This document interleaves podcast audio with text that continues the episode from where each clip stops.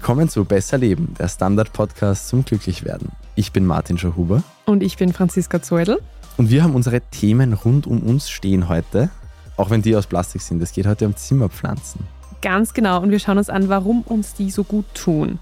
Ja, zumindest ich habe das Grünzeug ja am Fensterbrett früher immer so ein bisschen bieder gefunden, um ganz ehrlich zu sein. Und mittlerweile, seit ein paar Jahren, ist es total hip, dass man zu Hause im Wohnzimmer einen richtigen Dschungel hat. Also zumindest, wenn man sich diverse Influencerinnen-Wohnungen auf Instagram anschaut, was ich ja das eine oder andere Mal tue abends. Also da ranken sich Efeututen, Monsteras, Aloe Veras, Grünlilien, Kakteen, Sukkulenten. Wie schaut es denn da bei dir aus, Martin? Hast du einen grünen Daumen? Ich habe einen Verdacht. Bitte sprich ihn aus. Na, ich, ich warte mal ab, was du sagst. Also ich sag's mal so, ich habe ein paar der Wörter, die du jetzt gerade gesagt hast, durchaus gekannt. Ah ja, okay. Ich mag Grün auch sehr gerne, wenn es nicht gerade um Fußball geht. Ich habe mich aber schon bis jetzt selber an die pflegeleichtesten Pflanzen gehalten. Man muss wissen, was man kann und was man nicht kann. Meine Freundin ist da glücklicherweise ein bisschen kompetenter. Deswegen haben wir nicht nur sehr guter Tipp, gleich mal vorweg, Schwiegermutterzunge. Oh. Im Volksmund genannt. Ja. Die kann man gar nicht umbringen. Die, was, die kriegt einmal alle drei Wochen Wasser und ist glücklich. Mhm. So was hatte ich bisher. Wir hatten ja auch mal eine Waldbaden-Folge, erinnere ich mich. Da ging es auch darum, dass es prinzipiell gut tut, sich mit Grünem zu umgeben. Und jetzt ist natürlich die Frage, gilt das jetzt auch für Zimmerpflanzen? Weil, also ich weiß nicht, ob es nur meine Bubble ist, aber das ist schon fast zu lange ein Hype, um noch von einem Hype zu sprechen. Es hat einfach jeder das halbe Wohnzimmer ja, mit einem Dschungel, wie du gesagt hast, vollgestellt. Ja, genau. Das hat ein bisschen mit der Corona-Pandemie zu tun, glaube ich. In den letzten, naja, jetzt sind es bald drei Jahre, unglaublicherweise, haben wir ja alle viel Zeit zu Hause verbracht und irgendwie erkannt, was uns beim Wohnen wichtig ist. Und dass es halt schon fein ist, wenn man es zu Hause gemütlich hat. Davon haben natürlich Möbelhäuser profitiert, aber eben auch Gärtnereien anscheinend. Dazu, was man an tropischen Pflanzen in trockener Heizungsluft so alles falsch machen kann, kommen wir gleich noch. Darüber unterhalten wir uns nämlich mit einem Experten des Botanischen Garten der Universität Wien. Aber es gibt, wie du eh schon gesagt hast, ganz viele positive Aspekte. Viele Menschen, ich eingeschlossen, du vielleicht auch, beschäftigen sich durch den Trend gerade zum ersten Mal näher mit Pflanzen und Garten, oder? Ja, ich glaube, also ich habe bei unserer Garteln-Folge vorigen Frühling gelernt, dass mein erster Gartelkontakt eigentlich die Basilikumpflanze war, Schau. die ich verlässlich sterben habe lassen jedes Mal. Ja. Damals habe ich gelernt, warum. Es geht nämlich darum, dass man nicht die Blätter noch runterzupfen soll und nicht überwassern soll. Ja, nur wer sich dazu noch mehr vertiefen will. Aber prinzipiell die Nähe zur Natur tut uns gut. Ja, ganz genau. Das Motivierende ist auch, die Lernkurve bei solchen Pflanzen ist echt sehr steil, wenn man bei Null anfängt. Ich habe vor einem Jahr zum Beispiel eine UFO-Pflanze geschenkt bekommen. Ich habe leider schon wieder vergessen, wie die auf gescheit heißt. Ich hatte ehrlich gesagt überhaupt keine Ahnung, was die braucht und was ihr gut tut. Und dann kam eine Monstera hinzu, bei der ich bis heute rätsle, warum die eigentlich nur aus Luftwurzeln besteht. Und dann habe ich eine total buschige Grünlilie adoptiert, die null Pflege braucht und trotzdem dauernd neue Ablieger bildet, aus denen ich mittlerweile eine ganze Grünlilien-Großfamilie geschaffen habe. Also auf meinem Fensterbrett geht es mittlerweile rund. Also wir haben auch zwei so Monsteras, die mit echt wenig Betreuung aufgehen wie ein Germteig und auch sprießen und mehr blühen tun uns nicht, aber ja. Das ist schon eine sehr feine Sache. Wir haben auch ein bisschen, ich nenne es mal Problemkinder, Mhm. die halt ein bisschen komplizierter sind, wo man mit Temperaturtrockenheit und so ein bisschen aufpassen muss. Das ist dann eine Gefühlsachterbahn für mich oft, weil man kommt dann, keine Ahnung, vom Urlaub heim und auf einmal sind wieder zwei Blätter abgestorben oder man hat zu viel geheizt und detto. Aber es ist umso schöner, wenn da dann auch einmal wieder ein neuer Trieb sprießt. Ja, dieses Gefühl ist unbeschreiblich, oder? Wenn nach all den Mühen und Rückschlägen dann auf einmal was in die positive Richtung geht. Also ich merke schon, dir geht es so ein bisschen wie mir. Das macht irgendwie glücklich, oder? Schon, also wenn es funktioniert, es macht auch unglücklich, finde ich, wenn es nicht funktioniert. Es Richtig. ist halt, aber man hat da ja Gott sei Dank selber Einfluss. Ein bisschen, ja, zumindest. Man kann es probieren. Ja, wenn man sich jetzt nicht irgendeine japanische Sonderpflanze holt, die einmal alle 34 Quartale blüht. Genau, und die man im Aquarium halten muss. Also ich bin ja ein total ungeduldiger Mensch und mir wäre es ja immer am liebsten, wenn ich meine Erfolge augenblicklich sehe. Das spielt halt leider nicht. Und darum muss ich abwarten und das ein bisschen auch die Geduld lernen. Und das tut gut, finde ich. Also du merkst, ich bin so begeistert, wie ich normalerweise nur von Folgen über Sport bin. Ich gehe jetzt auch davon aus, dass du zu Hause vor deinen Pflanzen jeden Tag 100 Sit-Ups und Liegestütz machst. Vielleicht eine kleine im Topf, bei den Kniebeugen in der Hand oder so als Zusatzgewicht. Ja, davon kannst du ausgehen. Aber was sagt eigentlich, ich meine, es ist schön, dass uns das gefällt, aber kann man das auch verallgemeinern? Ja, also die Wissenschaft bestätigt, dass uns Pflanzen entstressen und glücklich machen. Über den positiven Effekt haben wir ja schon in mehreren Folgen gesprochen, also eben auch zum Beispiel in der Folge über Großraumbüros aus dem Frühjahr. Pflanzen verstärken positive Emotionen und reduzieren negative Gefühle. So heißt es in einer Metastudie aus 2019. Manche Studien haben auch gezeigt, dass sich körperliches Unwohlsein in der Präsenz von Pflanzen reduziert. Und das Gute dabei, da muss man jetzt echt nicht in einem Dschungel sitzen, auch wenn das schön wäre.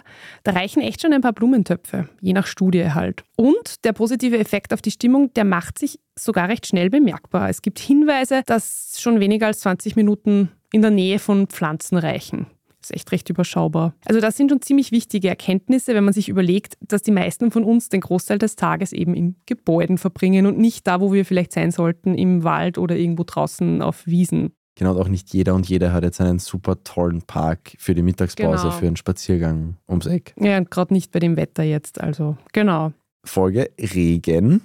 Herbst vor zwei Jahren. Es ist auch gesund, im Regen rauszugehen. Wow. Heute werfen wir die F- Tipps nur so raus. Das Archiv ist aktiv. Die Querverweise funktionieren, genau. Irgendwann wird mein Podcast verlinken können. Das wird die große Zukunft. Genau. So, was weiß man denn noch?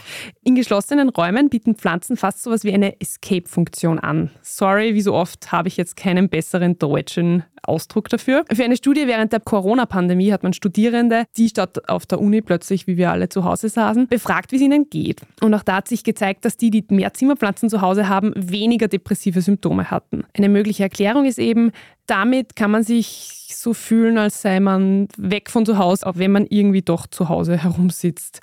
Und eine richtig nette Studie hat mal junge Männer Pflanzen umtopfen lassen und die Kontrollgruppe am Computer sitzen. Und danach hat man sie psychologisch evaluiert, aber zum Beispiel auch physiologische Kennzahlen erhoben, etwa die Herzfrequenzvariabilität und den Blutdruck. Und Martin, was glaubst du, ist rausgekommen? Wahrscheinlich hatten diese Aushilfsgärtner dann den Ruhepuls von einem Braunbären im Winterschlaf. Ganz genau. Also ich weiß jetzt nichts über den Ruhepuls von einem Braunbären, ich kann es nur vermuten, aber ja, die Probanden fühlten sich besser, beruhigter und natürlicher nach der Arbeit mit den Pflanzen. Auch ihr diastolischer Blutdruck war niedriger. Und die Studie hat also gezeigt, dass die Interaktion mit Pflanzen körperlichen und psychischen Stress im Vergleich zur Bildschirmarbeit reduziert. Also auf zum Umtopfen, Martin. Ja, Ich frage mich, ob die dann auch das, was beim Umtopfen ja noch so passiert, nämlich die verstreute Erde selber wegputzen mussten. Da, da steigt der Stress gleich Weil wieder. da bin ich mir nicht sicher, ob die Ergebnisse die gleichen wären, ja. Vielleicht kann man es auch weniger Botschat machen als ich und dann ist nicht so schlimm. Ja, also gut, dass an dieser Stelle nochmal gesagt, dass die Pflanzen um uns herum jetzt pflegeleicht und aus Plastik sind. Da bleibt uns die Arbeit erspart. Ja, Podcast-Studio ist leider sehr, sehr, sehr schalldicht und deswegen auch sehr blickdicht, sehr fensterlos. Aber bringen diese nicht einmal besonders schönen, wenn wir ehrlich Ui. sind, Pflanz Plastikpflanzen? Naja, komm. Also der Fikus hinter dir, Nein, nein. nein. Aber bringen die was? Auch wenn ich sie etwas gering schätze, offensichtlich. Ja, er steht bedrohlich hinter dir. Ich hoffe, du hast ihn jetzt nicht zu sehr beleidigt. Also ein Foto von einer Pflanze ist immer noch besser als gar kein Grün zu haben. Der Effekt auf die Entspannung und die Stimmung dürfte aber bei echten Pflanzen größer sein. Ja, das ist jetzt nicht so überraschend, denke ich mir. Ja. Aber die haben ja auch noch sonstige Vorteile. Also Pflanzen machen ja auch was mit dem Raumklima, oder? Genau. Sie verbessern das Raumklima, weil sie die Luftfeuchtigkeit erhöhen und sie wandeln, das ist bekannt, Kohlendioxid in Sauerstoff um. Zu dem Thema hat auch die NASA vor vielen, vielen Jahren geforscht. Die wollten nämlich, das ist jetzt kein Scherz, die Luftqualität in Raumschiffen und auf Raumstationen verbessern und haben sich daher Pflanzen angeschaut. Es ist jetzt irgendwie schwer vorstellbar, dass die da oben im Space ganz viele Grünlilien herumstehen haben, aber ich will es nicht ausschließen, ehrlich gesagt. Also die Studie hat wirklich ordentlich eingeschlagen, die spukt seither herum und seither gibt es eine ganze Liste an Pflanzen, die angeblich Wunder fürs Raumklima machen und sogar Schadstoffe binden können. Man muss aber dazu sagen, die Daten der NASA sind jetzt nicht unbedingt zu 100 Prozent auf unsere kleine Wiener Altbauwohnung umlegbar. Also das wird auch immer wieder als Kritik geäußert. Aber eben Pflanzen wie meine geliebte Grünlilie sollen, könnten besonders gut fürs Raumklima sein. Ich bringe dir da mal einen Ableger mit, Martin. Ist sie sehr groß? Ganz, Wird ganz. sie sehr groß? Sie wird buschig, aber nicht riesig. Nein, Okay, nein, dann hat es noch Platz. Weil es gibt, wir haben eben schon einige Pflanzen und der Platz ist eher der limitierende Okay. Faktor. Martin, Martin hat Aber schon eine, Panik. ein Grünlilienbaby, das nehmen wir noch. Dann, das geht immer noch. Was mir noch ganz wichtig ist, weil ich eine Verfechterin davon bin, auch ein ganzer Dschungel im Wohnzimmer ist kein Ersatz für regelmäßiges Lüften. Das ist wirklich wahnsinnig wichtig fürs Raumklima. Man sollte sich schon dessen bewusst sein, dass so ein richtiger Dschungel, also ganz, ganz viele Pflanzen, die Luftfeuchtigkeit schon ordentlich in die Höhe treiben lassen. Also wenn man ohnehin mit Schimmel und Feuchtigkeit in der Wohnung kämpft, dann sollte man das nicht ganz außer Acht lassen. Wir kämpfen mit zu trockener Luft, wir haben okay. schon Luftbefeuchter. Also offensichtlich zu wenige Pflanzen. Ja, du brauchst mehr, du brauchst mehr. Du brauchst mehr Grünlilien. Du brauchst mehr Grünlilien, genau. Ja, und nach der Werbepause plaudern wir mit David Pressler. Er ist Botaniker beim Botanischen Garten der Universität Wien und er weiß ganz genau, mit welchen Pflanzen sogar Martin und ich das mit dem Dschungel im Wohnzimmer Instagram-tauglich hinkriegen. Frisst die Inflation mein Erspartes auf? Soll ich mein Geld in Aktien stecken? Und wie funktionieren eigentlich Kryptowährungen? Im neuen Standard-Podcast Lohnt sich das? sprechen wir über alles rund ums Thema Geld und Geldanlage. Wie man in Aktien investiert und was genau hinter einem NFT steckt, im Gespräch mit ExpertInnen gehen wir jede Woche diesen und vielen weiteren Fragen auf den Grund. Lohnt sich das? Der Standard-Podcast über Geld findet ihr auf der Standard.at und überall, wo es Podcasts gibt. Ja, und bevor es jetzt weitergeht, noch ein ganz kurzer Hinweis in eigener Sache. Seit kurzem sind wieder die Nominierungen für den Ö3 Podcast Award möglich. Wir freuen uns natürlich über Nominierungen von euch. Am besten ihr googelt einfach Ö3 Podcast Award und nominiert uns. Möglich ist das bis zum 4. Februar. Ja, und bei uns ist jetzt David Pressler zu Gast. Er ist Botaniker beim Botanischen Garten der Universität Wien und er wird uns Rede und Antwort stellen zu unseren Fragen, wie man es denn jetzt angeht mit den Zimmerpflanzen. Herr Pressler, herzlich willkommen bei uns im Studio. Vielen Dank für die Einladung. Ja, jetzt haben wir eh schon ein bisschen drüber geredet. Was steckt denn jetzt wirklich hinter dem Hype um die Pflanzen im Wohnzimmer? Und warum ist die Monstera plötzlich cool und die Orchidee irgendwie nicht? Das ist ein bisschen schwierig zu beantworten, weil es einfach viele verschiedene Faktoren gibt. Ich glaube, es hat sehr viel zu tun mit halt der Corona-Krise, die wir gehabt haben, wo wir jetzt alle relativ lang eingesperrt waren. Zaus, Fahrt mit Sehnsucht nach Zaus und mit Internetanschluss. Und man fängt halt an zu googeln, man schaut sich Instagram und solche Sachen an und man kann halt auch sehr viel bestellen. Das heißt, das war irgendwie relativ naheliegend, da in dieser leeren Zeit was nachzugehen. Ich meine, das Interesse ist davor auch schon hochgegangen. Ja, ich meine, Pflanzen sind toll, da braucht man überhaupt nicht drüber reden und die Leute kommen ein bisschen auf den Geschmack. Und hortikulturell ist halt Österreich eher ein bisschen ein, naja, soll man sagen, da ist noch aufzuholen, da gibt es noch Potenzial und da hat sich eben in der letzten Zeit ein bisschen was getan und die Leute kommen drauf, es gibt mehr als nur die Ausschussware aus dem Supermarkt. Und im Zuge dessen sind die Leute halt auch draufgekommen oder ein bisschen auf andere Pflanzen gekommen. Orchideen waren halt immer und sind noch immer wahnsinnig populär, nur kriegt man die zum Teil halt mittlerweile auch nachgeschmissen. Und da haben die Leute halt so ein bisschen ein Interesse an anderen Sachen dann bekommen. Und etwas, was in den letzten Jahren eben sehr aufgepoppt ist, international nämlich sind Aar- und Stabgewächse, also Philodendron, Monstera, Santurien. Das passt halt auch zum Geschmack, zum heutigen Geschmack. Man ist jetzt ein bisschen wieder weggekommen von den Blütenpflanzen, was eben die Orchideen waren, und eher so Blattpflanzen. Und da geht es halt dann um exorbitant exotische Blätter, wie man es eben bei diesen Aaronstabgewächsen hat, mit denen man sich halt auch einfach ein bisschen darstellen kann. Und natürlich hat da durch Instagram und sowas auch viel dazu beigetragen, weil die Leute es dann posten, ihr Schmuck eingerichtetes Wohnzimmer mit den Pflanzen drauf. Und das klingt ja teilweise auch recht exotisch. Was eignet sich denn jetzt für mich oder vielleicht auch für die Franziska, die jetzt auch nicht so den super, super allergrünsten Daumen vielleicht hat? Was eignet sich da, dass man auch am Leben erhalten kann? Das ist immer ein bisschen schwierig zu sagen, weil, ja, wie gesagt, selbst wenn man noch keinen grünen Daumen hat, der eine gießt viel, die andere gießt zu wenig, der eine wohnt im Altbau, dann gibt es halt irgendwie Niedrigenergiehäuser. Das sind natürlich ganz verschiedene Bedingungen. Ich würde halt einfach raten, mal irgendwo anfangen und es passieren Fehler. Also mir sind auch einfach unendlich viele Pflanzen im Laufe der Zeit eingegangen. Es passiert mir auch noch immer. Es ist halt einfach immer ein Prozess des Lernens, des Ausprobierens und man darf da einfach nicht verzagen oder sich zu sehr entmutigen lassen. Man sollte aber halt einfach auch mit einfachen Sachen beginnen. Also jetzt nicht unbedingt was sauteures, was frisch irgendwo noch nicht etabliert aus dem Wald ausgegraben wurde. Also einfach mit einfachen Sachen anfangen.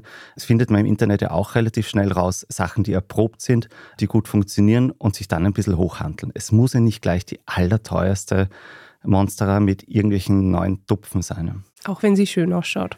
Und von was ist jetzt eigentlich eher abzuraten? Ich meine, jetzt haben Sie es eh schon gesagt, im Altbau ist eher das Problem wahrscheinlich, dass die Luft trocken ist im Winter. Gibt es da Pflanzen, die da sofort eingehen? Auch das kommt eben drauf an. Also Altbau gibt es ganz unterschiedliche Bedingungen. Es ist halt oftmals einfach zum Beispiel kühler.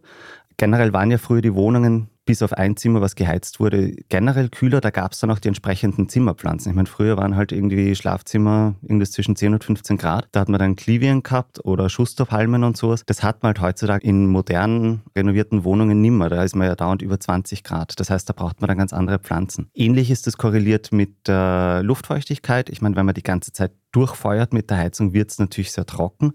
In einer Küche, in einem Bad oder sowas, wenn man da, da Licht hat, ist es natürlich viel feuchter. Da muss man auch einfach die eigene Wohnung erst kennenlernen und ausprobieren. Aber zum Beispiel eben in einer Wohnung, wo die Heizung permanent rennt, wird man sich zum Beispiel mit Begonien oder mit Maranten, die ja auch recht populär sind, sehr schwer tun und sehr viel Frust wahrscheinlich sich holen damit der beste und einfachste Start ist wahrscheinlich, sich irgendwo einfach einen Ableger zu organisieren oder von einer Pflanze, wo ich jetzt weiß, okay, die gefällt mir, dann im Endausbau. Ja, oder da hat man halt auch einfach den Vorteil, man kann mit der Person, von der man das kriegt, dann ein bisschen plaudern und irgendwie schauen, ob die Bedingungen ähnlich sind. Also Monstera zum Beispiel ist ein großartiger Start. Ich meine, das ist eine uralte Zimmerpflanze, die eigentlich in unglaublich vielen Wohnungen steht, in irrsinnig vielen Stiegenhäusern, die kann man wochenlang vernachlässigen. Die kann man einfach abschneiden, in ein Glas Wasser stellen und die wird anfangen zu wurzeln. Da kann die auch jahrelang drin bleiben, das ist ja völlig wurscht. Die Monsters heutzutage, die so populär sind zum großen Teil, also vor allem von Monstera Deliciosa, diese Farbformen, die sind jetzt auch nicht wahnsinnig kompliziert, aber kosten halt einfach irrsinnig viel. Mhm. Aber also ich bin ja ein großer Fan der uralten Monstera, die ganz normal ausschaut, die ist einfach traumhaft. Worauf soll man denn sonst noch so achten beim Pflanzenkauf? Man sollte sich halt vorher immer ganz gut informieren, wobei ich selber halt auch, manchmal stolpert man einfach Sachen und probiert es dann aus. Das ist halt einfach so, worauf man noch achten soll. Pflanzen sollen halt gut ausschauen. Das ist natürlich auch was, das braucht erst ein bisschen ein Auge, dass man da drauf kommt. Aber wenn man zum Beispiel schon merkt, okay, da ist eine ganze Charge Pflanzen und die fangen schon relativ an zu knuspern, dann kann es halt sein, dass bei dem Individuum, was man dann selber mit Saus nimmt, der Schaden noch nicht sichtbar ist, aber schon da an den Wurzeln. Man sollte halt auch generell zum Beispiel sich bewusst sein, die Pflanzen kommen großteils, also vor allem wenn sie jetzt irgendwie aus Einrichtungshäusern oder Supermärkten kommen, aus Großproduktionen. Da werden die millionenfach unter perfekten Bedingungen gezogen und dann plötzlich für ein paar Tage oder wenige Wochen stehen die im Dunkeln im Verkaufsbereich zu kalt und dann kommen sie in eine Wohnung. Und zum Beispiel ist man da auch oft dann konfrontiert mit Substraten, mit Substratmischungen, das kann man sich eher anschauen, die im Zimmer quasi nicht funktionieren. Also zum Beispiel diese reinen Torf- oder auch Kokopit-Mischungen, wenn die mal trocken sind, da kann man sich quasi am Kopf stellen, die nehmen kein Wasser mehr an. Also da muss man das Ding dann wirklich stark tunken. Das heißt einfach auch die eigene Pflanze beobachten und eventuell einfach dann umsetzen in eine Mischung, die einem besser passt. Ja, und dann wird auch oft diskutiert, ob es jetzt wirklich die Blumenerde ist, die den idealen Nährboden bildet. Da gibt es ja auch noch einige Alternativen, eben zum Beispiel Beispiel Blähton, Tongranulat. Was sagt denn da der Profi? Muss man auch ausprobieren. Ich muss gestehen, ich habe keinerlei Erfahrung mit diesen Blähtongranulaten. Sie gefallen mir jetzt auch optisch und vom Gefühl auch einfach nicht. Ich muss aber dazu auch sagen, ich mische mir meine Erden zum Beispiel selber. Das ist natürlich immer die Frage, wie viel man hat. Aber ich finde ganz viel Blumenerden, die man so fertig zu kaufen bekommt, eigentlich ziemlich schlecht oder funktionieren dann halt nur unter Einschränkungen. Aber womit man sich da schon mal viel helfen kann, ist, dann mischt man einfach an Sand oder an Schotter dazu. Dadurch wird es durchlässiger, sackt nicht so zusammen und eine Drainageschicht eben aus Tonscherben oder Schotter, wobei man schauen muss, dass diese Tonscherbe nicht dieses eine Abzugloch dann völlig zumacht, ist auch auch schon mal ein ganz guter Tipp zum Starten. Klingt jetzt noch viel herumexperimentieren, wenn man das jetzt mal anfängt. Genau, man muss einfach mal Strecke machen. Es ist wie wenn man anfängt mit dem Kochen. Das mhm. wird auch nicht gleich, fängt man auch nicht gleich mit etwas irrsinnig Komplizierten an, sondern man tastet sich voran. Manche Sachen hauen nicht hin. Entweder verliert man die Lust und lässt es dann oder man probiert so lange, bis es geht. Genau, es kann ja auch, das sollte man nicht verschweigen, ein sehr frustrierendes Erlebnis sein, wenn man jetzt neu einsteigt und es geht einem alles ein. Genau, aber wie gesagt, nicht entmutigen lassen, ausprobieren. Es gibt für jede Wohnung und jeden Pfleger, jede Pflegerin eine richtige Pflanze. Toll, notfalls der Kaktus, oder? Ja, also gibt etliche, gerade Sukkulente, gibt es mhm. viele, die wahnsinnig widerstandsfähig sind und robust die halt auch generell wenig Pflege brauchen, weil halt nur sehr sporadische Wassergaben. Und ein weiterer Vorteil, den man nicht vergessen darf, auch wenn es ein bisschen makaber ist, die sterben halt oftmals sehr langsam. Weil die Franziska jetzt vorher frustrierende Erlebnisse gesagt hat. Wir hatten voriges Jahr so Trauermücken, habe ich dann nach kurzer Recherche herausgefunden, heißen die. Und mir kommt es auch vor, als wären wir nicht die Einzigen gewesen in unserem Umfeld. Haben Sie diese Beobachtung gemacht und wenn man sie hat, was tut man dann dagegen? Muss ich gestehen, hatte ich jetzt auch noch nicht die Beobachtung und auch noch nicht gehört davon, aber Trauermücken, ja, kommen immer wieder in Wellen. Schleppt man sich eben zum Teil mit Pflanzen ein oder mit Erde, ist halt immer wieder, dass die einfach in der Erde drinnen sind. Und wenn es jetzt nicht allzu viele sind, denke ich mir, ja, Meine Güte, also Nona-Pflanzen stehen in einem Substrat, das verrottet weiter, während die Pflanze drin wächst und ist halt ein kleines Ökosystem für sich. Da darf man auch von ein paar Springschwänzen oder sowas nicht schockiert sein, ganz abgesehen davon, dass Springschwänze echt nichts tun und für das Bodenklima halt gut sind. Wenn ein paar Trauermücken auftauchen, ja, soll sein, verschwinden dann zum Teil auch wieder. Wenn es mehr werden, dann wird es den Leuten halt zum Teil lästig. Da gibt es Gelbtafeln, das sind so ganz auffällig, schreiend auffällig gefärbte Plastiktafeln mit einem Klebstoff drauf. Nur so als Tipp, dieser Klebstoff ist ganz fürchterlich und pickt auf den Händen auch. Geht am besten runter mit Öl. Also zuerst mit Öl den Klebstoff runter und dann mit Seife das Öl. Da bleiben die drauf bicken. Ja, also ich kann jetzt keine Präparate zum Gießen oder so in der Wohnung empfehlen. Ich würde da auch großteils eher davon Abstand halten, weil in der Wohnung, in der man wohnt, will man auch nicht wirklich mhm. groß was tun. Ja. Ich habe nur gehört, Nematoden sind so ultimativ die Waffe dagegen. Ja, kann durchaus sein, fehlt mir jetzt einfach die ja. eigene Erfahrung. Ja. Verstehe. Ich würde aber vielleicht einfach mal ein paar Wochen warten, wenn da ein paar Muckeln auftauchen, ob die nicht eh verschwinden. Und den allermeisten Pflanzen tun sie auch nichts, außer man hat jetzt wirklich ganz, ganz kleine Sämlinge, die eine, eine einzige Wurzel von ein paar Millimetern haben. Aber sonst halten die das eigentlich ganz gut aus und sind die Traumücken eher an der verrottenden organischen Substanz im Substrat interessiert. Okay, das ist ja mal beruhigend. Gibt es jetzt eigentlich auch ein zu viel an Pflanzen in der Wohnung oder je nachdem, wann man zu Rande kommt, dann passt es auch? Das kommt wahrscheinlich darauf an, wie man fragt. Also meine Antwort ist nein, sofern man es noch da stemmt quasi und es nicht zu einer Belastung für einen wird. Nein, gibt es kein zu viel. Gerade heuer ist Energiesparen immer wieder ein Thema, vielleicht auch wenn man ein bisschen länger nicht da ist oder wenn man wenig in der Wohnung ist und die Wohnung ein bisschen weiter runterkühlen lässt. Wird das irgendwann zur Gefahr für die Pflanzen? Das kommt eben darauf an. Also etliche Pflanzen, die heutzutage sehr populär sind, sind schon sehr wärmebedürftig. Die vorhin schon genannte Monstera deliciosa ist relativ unkompliziert und hält einen großen Temperaturbereich aus. Aber etliche Philodendren oder Anturien können da relativ empfindlich reagieren. Ja, gerade im Altbau oder in kühleren Wohnungen gibt es aber auch eine wirklich große Anzahl an sehr spannenden Pflanzen, die damit gut können. Ja, also da bin ich auch wirklich gespannt, ob diese Pflanzen wieder populärer werden. Nämlich? Naja, zum Beispiel, also Schusterpalmen, das ist sowas, ein bisschen so eine Hassliebe, kennen die Leute am ersten so in großen Exemplaren aus Kirchen. Die halten auch extreme Dunkelheit einfach aus, aber die werden jetzt gerade auch ein bisschen populärer wieder, haben sensationelle Blüten und Plattformen gibt es da auch einige, die spannender sind. Was weiß ich, die Zimmerlinde wird zum Beispiel wieder populärer. Es gibt etliche Kakteen und Sukkulente. Genauso bei den Orchideen. Es gibt unglaublich viele Orchideen, denen eigentlich so eine durchgeheizte Wohnung viel zu warm ist. Ja. Es gibt einen wahnsinnig weiten Bereich. Da schaut man sich einfach am besten dann dort einmal um. Und woran man jetzt merkt, dass was nicht passt, temperaturtechnisch, das ist ein bisschen schwierig. Ich meine, wenn es schnell geht, also dann gleich die Blätter geworfen werden, naja, dann sieht man es eh. Oftmals geht es aber langsam und man verpasst dann diesen Moment, wo man noch was hätte tun können. Ja, wenn man seine Pflanze gut kennt oder Pflanzen gut kennt, dann sieht man eh, okay, die ändern jetzt langsam die Blattstellung oder das Grün schaut nicht mehr so ganz aus. Es ist dann oft eine Kombi. Also viele Pflanzen halten kühlere Temperaturen aus, müssen dann aber wesentlich trockener stehen. Also kühl oder kalt bei nassem Fuß ist für viele Pflanzen wirklich ein Tod, wenn sie es nicht gewohnt sind. Das heißt, einfach mal mit den Wassergaben runtergehen und weiter beobachten, wie sie einfach reagieren.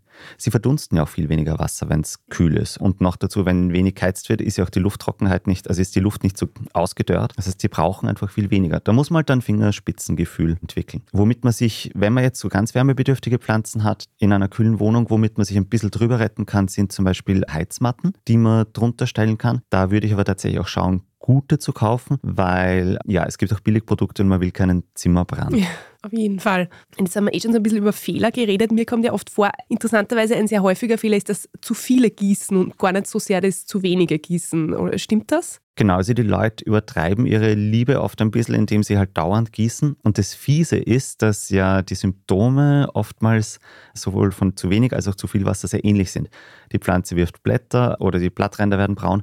Es hängt einfach damit zusammen, wenn es zu wenig Wasser ist, dann kriegt sie zu wenig Nona. Wenn es zu viel Wasser ist, leidet das Wurzelwerk, sterben die Wurzeln ab. Und obwohl die Pflanze in einem nassen Topf steht, kann sie nichts aufnehmen. Mhm. Das heißt, auch da ausprobieren, beobachten und nicht nach einem fixen Gießregime gießen. Also nicht sagen, es ist Montag, Freitag oder so, sondern halt auch einfach mal mit dem Finger in die Erde schauen, wie ist denn feucht oder sowas. Da kriegt man dann ein Gespür einfach auch. Oder zum Teil irgendwie ein bisschen hochheben. Eine nasse Erde ist natürlich schwerer als eine, eine trockene. Das muss man einfach ins Gespür kriegen. Mhm. Soll man mit seiner Pflanze eigentlich auch reden? Machen viele Leute, kann man auch. Man sollte sich aber bewusst sein, das bringt nur einem selbst was. Der also. Pflanze ist das völlig wurscht. Ja. Ich habe gehört Schallwellen. Immer wieder tauchen diese Studien auf. Oder das klassische Musik und dann natürlich dann Mozart soll gut sein und Heavy Metal soll schlecht sein.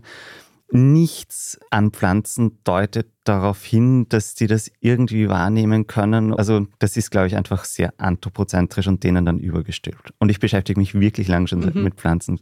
Nicht irgendein Anhaltspunkt. also reden Sie auch manchmal mit Ihnen? Nein. aber ich höre zum Beispiel immer Musik beim, ah. beim Arbeiten, aber das ist eben für mich. Genau. Also ich glaube auch tatsächlich, dass es für einen selbst so ein Zwiegespräch mit der Pflanze oder man hat ja auch manchmal so ein Inneres und sind es einfach nur Beobachtungen, ist ja auch nett und ja, caring. Ich habe mal gehört, dass es schon hilft, wenn man mit ihnen redet, weil man sich dann einfach auch besser kümmert. Weil wenn man mit was redet, dann hat man vielleicht auch eine andere Beziehung dazu. Genau. Vielleicht also ist es man baut ja tatsächlich schon auch eine Beziehung auf mit den Pflanzen und man kennt sie ja dann auch im Laufe der Zeit. Also das ist ja auch etwas von ganz Schönen. Man lernt dieses andere Lebewesen über einen langen Zeitraum kennen und beobachten und ja. Haben Sie noch irgendeinen letzten Tipp zum Schluss, vielleicht auch noch einen Einkaufstipp? Es gibt keine kleinen Gärtnereien mehr in diesem Land. Also die haben sich aufgehört, großteils einfach so weiter tauschen unter Leuten. Ist nett oder auch im Internet, das floriert ja auch sehr. Aber natürlich, wenn die Pflanze einfach so frisch aus der Industrie ausschaut, mit Hochglanzblättern.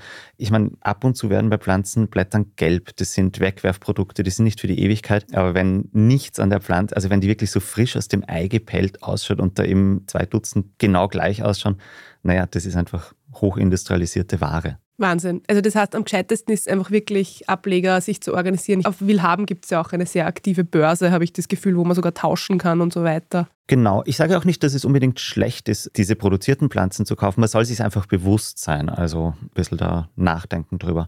Und ja, es hat halt immer was besonders Nettes, wenn man mit Leuten tauscht und in Kontakt kommt. Also in vielen Fällen kriegt man nicht nur einen Steckling, sondern tatsächlich Tipps und zum Teil eben auch Bekanntschaften. Mhm. Und ich würde tatsächlich auch raten, irgendwie nicht nur jedem Hype nachzurennen. Also es gibt so wahnsinnig viel spannende Pflanzen und man kann da auch ein bisschen über den Tellerrand schauen und irgendwie auch seine eigenen Lieblingspflanzen selber entdecken. Ein schöner Tipp zum Schluss. David Bressler, vielen Dank für den Besuch bei uns im Studio. Danke fürs Kommen. Herzlichen Dank nochmal für die Einladung, hat mich sehr gefreut. So, jetzt werden wahrscheinlich alle Leute anfangen, im Freundeskreis rumzufragen, wer gerade Ableger hat. Sollte jemand Monsteras brauchen, besser leben at derstandard.at. Ich hätte auch eine Grünlilie im Angebot. Allerdings als Lohn dafür brauchen wir einen guten Themenvorschlag, glaube ich. Oder zumindest ein nettes Feedback, eine 5-Sterne-Bewertung und nur Abonnenten auf Spotify und oder Apple Podcasts und oder kleineren Podcast-Plattformen dürfen Ableger sich holen. Oder Menschen, die uns beim Ö3 Podcast Award nominieren, falls wir gewinnen natürlich.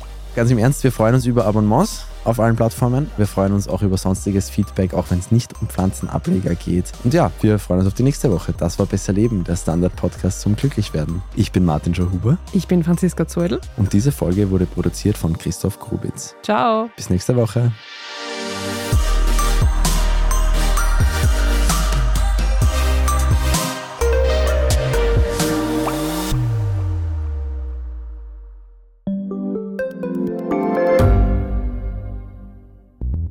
Schaffen wir es noch, die Erderhitzung zu stoppen? Wie verändert künstliche Intelligenz unser Leben? Wie werden wir in einer heißeren Welt leben, arbeiten, urlauben? Und wann fahren Autos autonom? Ich bin Alicia Prager. Und ich bin Florian Koch. Um solche und viele weitere Fragen geht es im Podcast Edition Zukunft und Edition Zukunft Klimafragen. Wir sprechen mit Expertinnen und Experten und diskutieren Lösungen für die Welt von morgen. Jeden Freitag gibt es eine neue Folge.